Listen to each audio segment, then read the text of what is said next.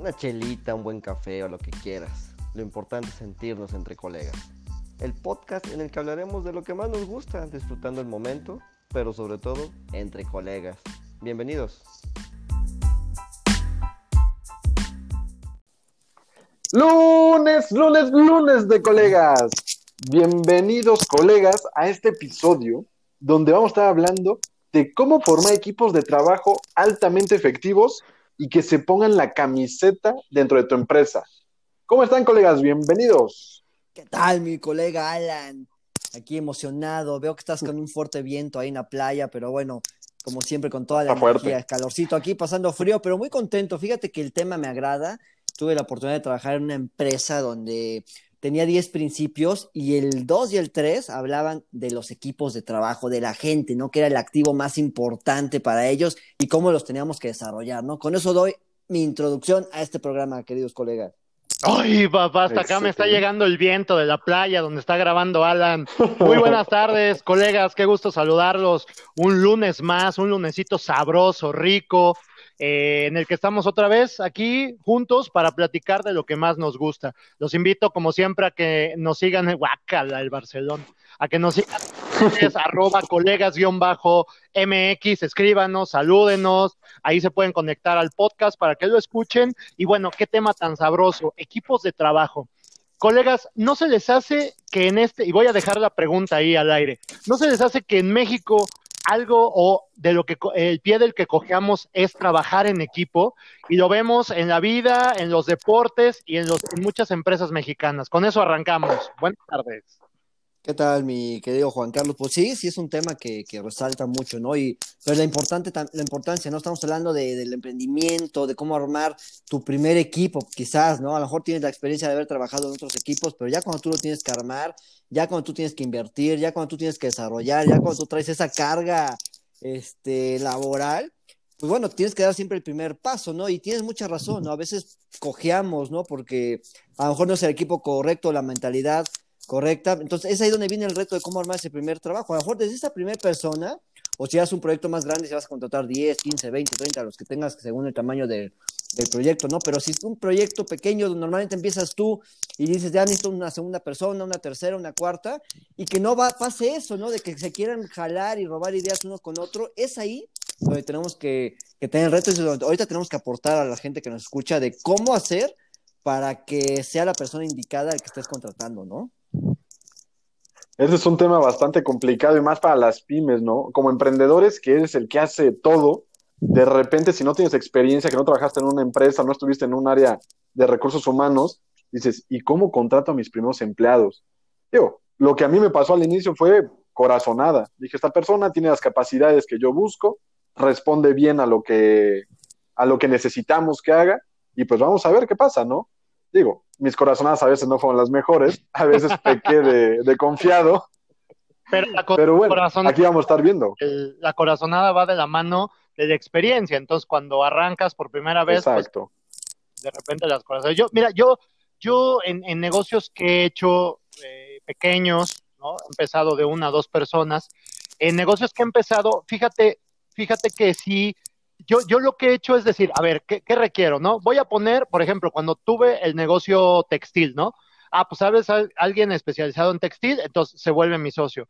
Oye, alguien eh, especializado en, en, en telaje, pues se vuelve mi socio. He tratado de, de rodearme de gente que conoce del tema y que aparte va aportando cosas al negocio. Esa puede ser la primera conformación de tu equipo de trabajo cuando no tienes un presupuesto para pagarlo. Bastante buena. Sí, como que buscas de todas formas, ¿no? La creatividad es muy importante y bueno, aquí estás dando una, una aportación, ¿no? Porque a veces no, no te debe doler a veces el codo, bueno, nunca, nunca de cuando dices, oye, es que es un gasto o es una inversión. Definitivamente te va a hacer una contratación, te va a hacer más productivo, Sí. pero tienes que tener muy claro qué es lo que quieres, qué es lo que necesitas y tienes que armar un Y el perfil. me ganaste. Y sí, armar claro. un perfil. Sí, Sí, sí, sí. totalmente de acuerdo. Claro, ese perfil es qué es lo que va a hacer esa persona, ¿no? Porque yo hago esto, me voy a hacer un lado para dedicar a esto y hacer la empresa más productiva. Hablando de uno, hablando de dos, hablando de tres, ¿no? A mí algo que me gusta es, sí, bueno, lo hago por experiencia, ¿no? Entender muy bien lo que se hace para poder delegar esa actividad a otra persona, ¿no? Y aquí viene otro tema. ¿no? Porque también tú, es tu proyecto, es, es tu, tu lana, es, eh, nadie más lo quiere como bebé. tú. Y también tienes que, es tu bebé exactamente, ¿no? Y luego tú, como te encanta lo que haces, le puedes dedicar 12 horas, 13 horas al Sí, día. claro. Y luego vas a Sí. querer que esa persona que contratas Haga lo mismo, claro. Entonces no, Sí, te debes, sí. no te debes ni enojar Sí. ni arder. Tienes que tener muy claro qué quieres de él, cuánto vas a pagarle. Y yo voy a entrar en un tema que es el tema del salario emocional, porque Ay, aparte cabrón, esa está buena, el, ¿eh? el tema económico, ¿no? Sí, el salario emocional es algo que se está poniendo muy de Sí, moda, sí, sobre todo con las nuevas generaciones, aquí como mi Alan, ¿no? Aquí los millennials, que, que, o sea, mi empresa me da, sí, me apoya económicamente, pero, ¿qué es lo emocional? Que pueda hacer home office, que me respeten mi horario, Oh. que las vacaciones sean realmente vacaciones, un área de juego, de esparcimiento, que se preocupen por mí, que haya desarrollo, que me tomen en cuenta para Convivencia, decisiones ¿no? de la empresa, todo eso. He ¿no? visto que hacen este de mucho. gocha, este torneos de gocha, este Anda. go-karts, ¿no? Como para integración de, de equipos de Ah, trabajo. exacto, exacto. A mí me tocó dar varios, sí. varios team building en algunas empresas y justamente eso era el principal factor, que las personas no eran sumamente eficientes dentro de la empresa porque no tenían una comunicación efectiva entre ellos, ni siquiera se conocían, no sabían el nombre de personas que trabajaban dentro de la misma empresa, con los que se veían todos los días y en algún momento tenían que tener algún trato. Este tipo de técnicas que nos llevan a contratar para hacer es justamente eso, de que ellos hagan, formen equipos, empiecen a trabajar con actividades, juegos, dinámicas y se empiecen a conocer entre ellos para subir la productividad de tu empresa y obviamente tengas una, me- una mayor armonía dentro de la empresa. Oye, ¿sabes qué? Claro, es bien importante. Sí, Este. Carlos. Eh, yo, yo lo he visto, muchas veces tienes la mentalidad como líder, como lo está diciendo ahorita Pedro, como líder de esto lo tiene que hacer así, lo tiene que hacer así, lo tiene que hacer así, porque yo lo hago así. Entonces, de repente los emprendedores, y este es un tip que yo les puedo dar, si alguien, no vas a poder contratar nunca a alguien que haga las cosas como tú lo haces por tu empresa, por tu Sí. proyecto, por tu emprendimiento. Tienes que primero tener eso, porque si no vas a estar despidiendo gente cada tres meses. Tienes que entender que cada persona tiene su visión del negocio y va a dar lo que él da. O sea, también tienes que aprender Claro. a manejar las limitaciones. Nadie, nadie va a hacer el trabajo de esa universidad, de esa conferencia, de, ese, de esa venta inmobiliaria, como tú lo haces porque a ti te apasiona. Es pasión tuya. Entonces, Claro. contrata a los colaboradores para que eso, colaboren, no para que hagan las cosas igual que tú. Claro, Sí, sí, y bueno, y si puedes contagiar de, de, de Sí, esa claro, pasión que tú claro. tienes por medio del desarrollo, wow, la productividad va a ser diferente, pero tienes toda la razón. Ahora, hay un tema muy importante cuando estás empezando, ¿no? Si vas a contratar a alguien, este, déjalo que tome decisiones, Correcto. porque si vas a contratar a alguien para tú decirle qué hacer, busca el más Estás barato. tirando. Busca el más barato. Ya, me la ganaste, güey. ya la traía. Te ya la dije, traía. te dije, te dije que me la dijeras al principio La- la que no te la robara y no me la dijiste. Bueno, No, ya, remátala, remátala, como dice Páramo. cabrón. Ya sácala, sácala del estadio, sácala del estadio. No, mira, te voy a pasar. ¿Qué, qué, qué hay que hacer entonces, mi Alan? ¿Qué hay que hacer, mi Alan? No, no te creas, güey, yo no me iba a leer la frase, güey, de Warren Buffett. Ah, bueno. Entonces, no, yo te digo por experiencia. Entonces, deja que tome decisiones. Entonces, si lo vas a dejar hacer, este, tomar esas decisiones, busca el más talentoso, sí, inviértele, porque tú ya estás en otra época, tú ya estás también, en ot- tienes otra visión. Deja que tomen decisiones, porque te van a llevar a otro nivel, ¿no? No sé si iba por ahí lo que iba a comentar Alan. No, No, sí. En, en resumen Justamente es lo que estás eso. diciendo. O sea, normalmente nosotros como emprendedores, si bien lo estaba diciendo Juan Carlos, queremos que las personas hagan lo que nosotros lo ha- hacemos, con la pasión que nosotros lo hacemos, pero jamás va a pasar. Debes de convertirte en un líder, no en un jefe. Y estar jalando a las Exacto. personas que Exacto. las vas guiando por el camino que tú quieres que vayan y que lleven a tu empresa con los valores, con las virtudes, con la visión, con la misión que tú ya tienes. Si tú, como bien lo dice Pedro, contratas a los más baratos, pues evidentemente vas a tener que estar atrás de ellos, sobre ellos, para que hagan lo que tú quieres hacer. Pero si vas a traer a los mejores a tu empresa, déjalos que hagan lo que ellos saben hacer. Tú no eres experto en todas las áreas de tu empresa. Y si los estás contratando es porque están así fuerte en lo que tú eres, pero deja que ellos hagan y que ellos desarrollen su área de expertise y no que te hagan caso a ti, que al final el trabajo queda todo raro como cuando vas con un diseñador y tú le dices cómo quieres que quede diseñado, pues no, el experto es él, no tú.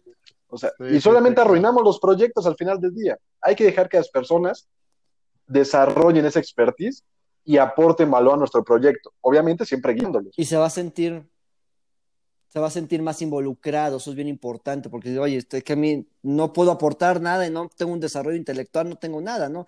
Y es algo que contestando a la pregunta, ¿no? ¿Cómo armar ese equipo de trabajo de inicio?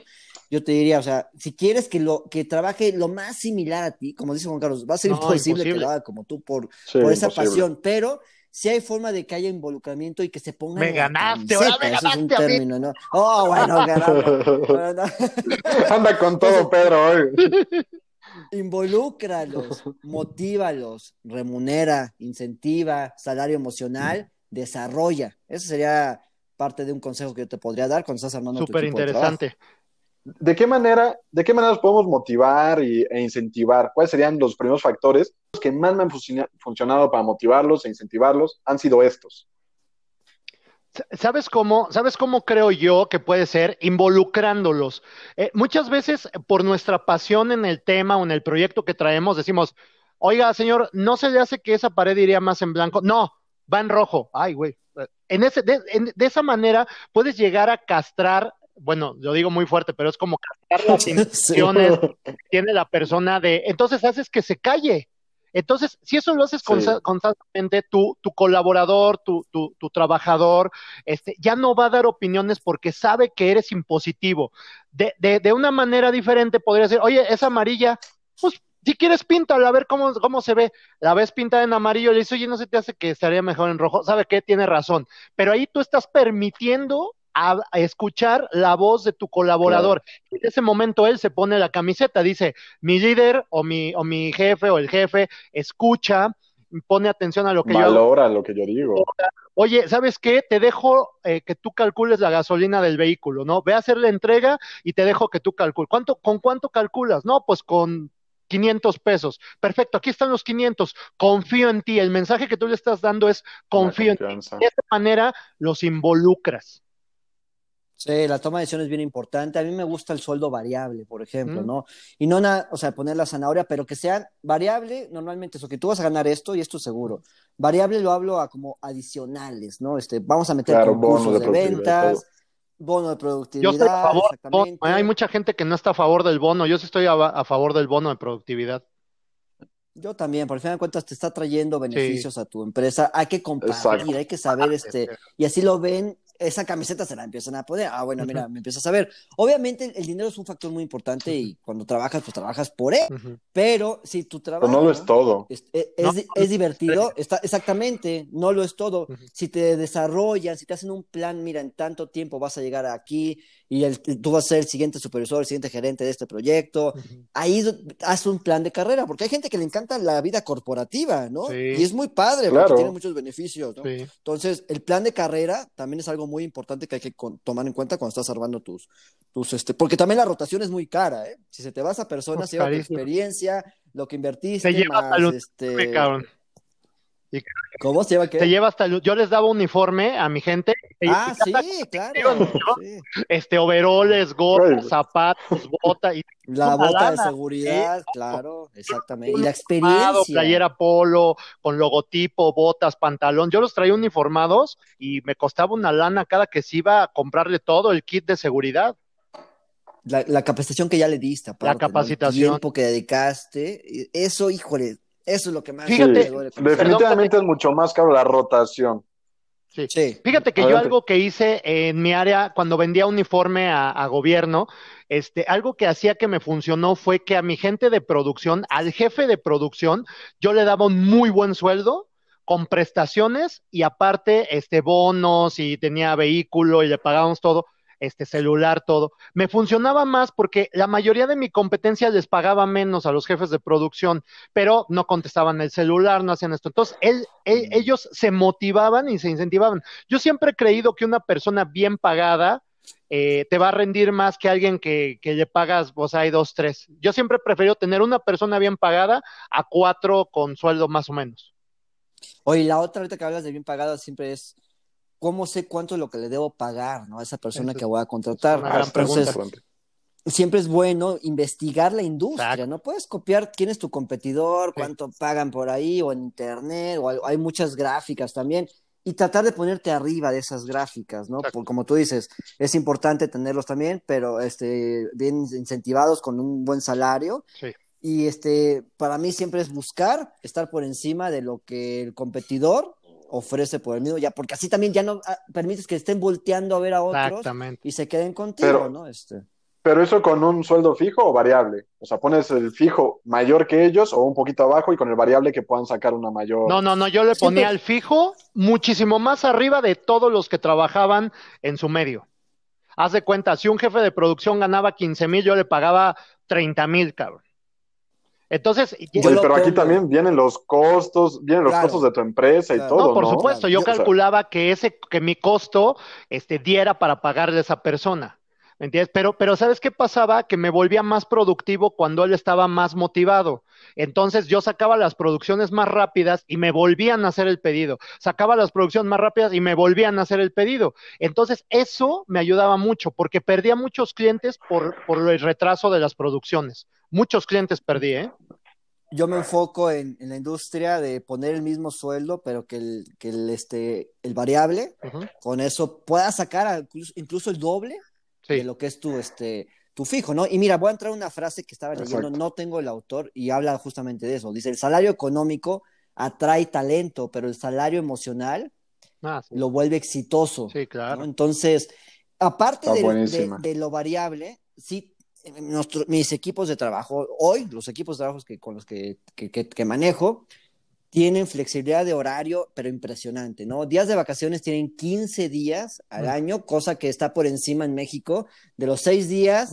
Yo les daba, yo les daba un mes de aguinaldo, por ejemplo. El aguinaldo, por ejemplo, también lo manejamos así. Exactamente, eso, es, eso es parte de lo emocional, Sí, ¿no? sí, claro. este, concursos, eh, convivencias, capacitación. Puede- obviamente yo me dedico a la educación, ellos pueden estudiar sin costo una maestría, una y su familia también, si tienen hijos, pueden estudiar sus hijos. Entonces, lo ven como atractivo y pueden estar en su casa. Y si están, ahorita, bueno, eh, por obvias razones están en su Todos. casa, pero cuando era este oficina, era medio tiempo, mucha flexibilidad en permisos, eventos familiares, y se sienten contentos, la verdad, y te lo regresan en productividad. Creo que aquí en lo que estamos totalmente de acuerdo los tres es que evidentemente que tengan un sueldo competitivo, pero más importante aún que se sientan bien con la empresa, que se sientan comprometidos porque les gusta ir, se sienten felices, sienten que los apoyas, que los escuchas, que eres un humano con ellos, o sea, que no estás viendo como un activo de tu empresa, sino estás viendo como un humano más que está colaborando y que está con tu empresa. Y evidentemente todos sabemos que una persona que se siente feliz es mucho más productiva a una persona que llega deprimida a su trabajo. Correcto, Sí, sí. correcto. Fíjate, Alan, ahorita que hablas de, de todo eso, ¿no?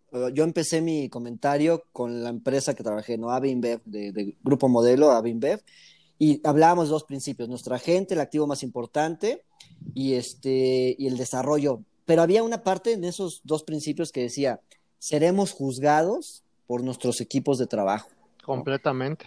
Entonces dices, ay, güey, pues sí, o sea, también tus resultados dependen De de tu ellos. equipo de trabajo, claro. ¿no? Claro, Y aparte, a, a ti te evaluaban en esta empresa, evaluabas a tus colaboradores, pero tus colaboradores también te evaluaban a ti. Era un 360. Wow. Entonces, tenías que tenerlos bien equilibrados. Y aparte, la empresa era contratar gente joven para renovar los equipos y todo, ¿no? Entonces, yo con esto entro al consejo del día, Maestro, que es, debemos tener siempre el salario emocional, ¿no? Porque, ¿cómo te gustaría a ti ser tratado, ¿no? Cuando tú trabajas para alguien, oye, pues fíjate que viene el bautizo de, de mi hijo, la boda de tal persona, o las vacaciones en tal lugar. Eso es parte del salario emocional, que te puedas ir de vacaciones sin decir, ay, este, me van a decir algo. O que te vas a las 5 de la tarde, pues tu horario a lo mejor, y nadie te va a voltear a ver feo. O que tú no te sientas mal por irte Sí. a la hora que te corresponde. que te sientas merecedor Entonces, de eso que te están dando, ¿no? Claro, ¿no? Sin tener que rendirle cuentas a nadie. Sí. Yo, yo doy resultado y no me importa un, un calentasillas, ¿no? Ujú. Ese sería lo que yo te puedo decir como consejo. Muy bien, gran consejo. Excelente.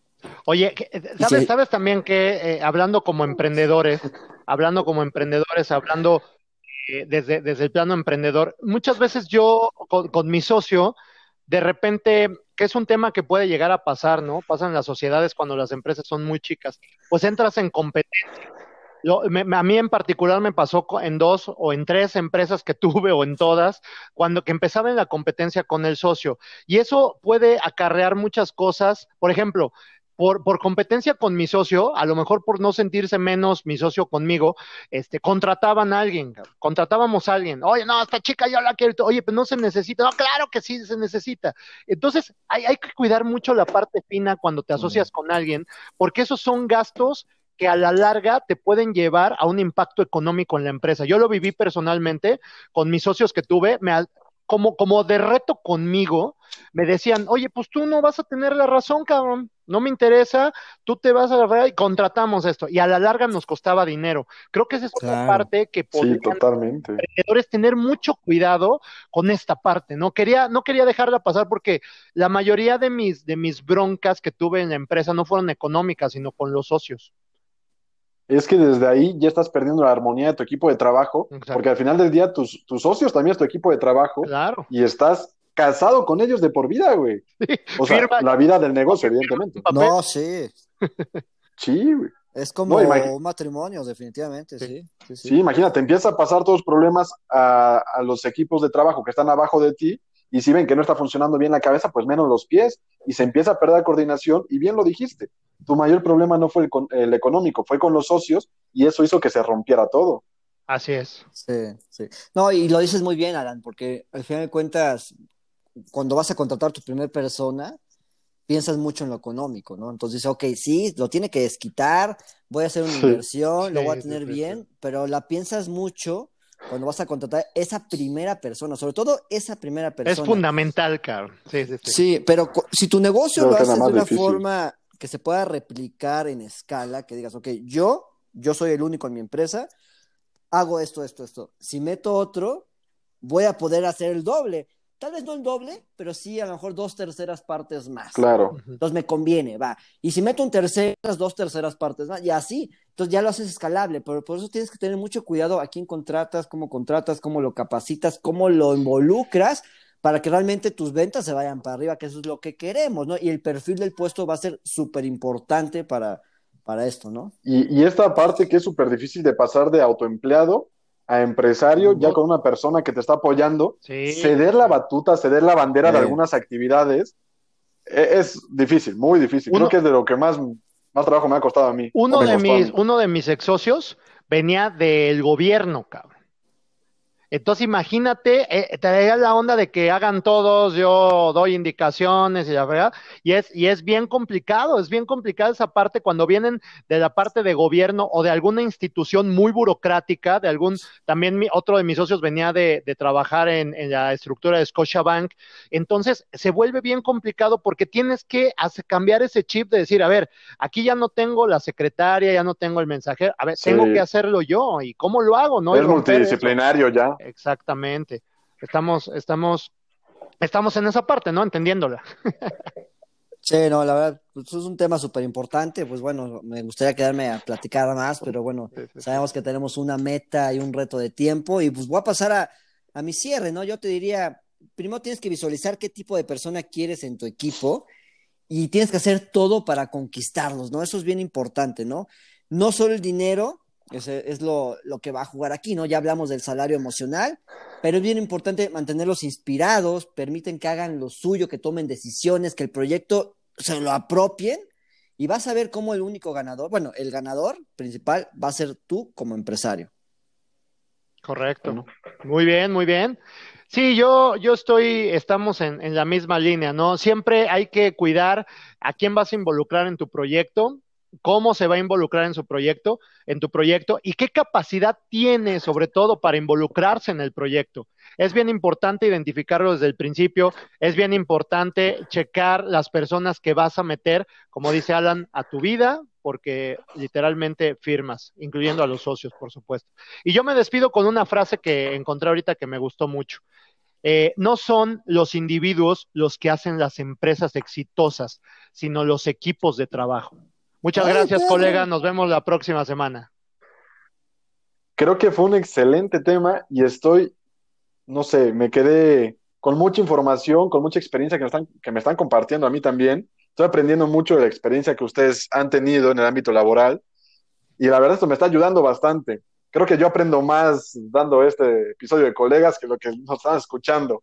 Pero bueno, yo cierro con una frase que ya estábamos diciendo hace ratito, que es de Warren Buffett, contrata a los mejores y déjalos hacer lo que saben. Si no, contrata a los más baratos y que hagan lo que tú dices. Nos vemos, colegas. Hasta la siguiente semana. Bye bye.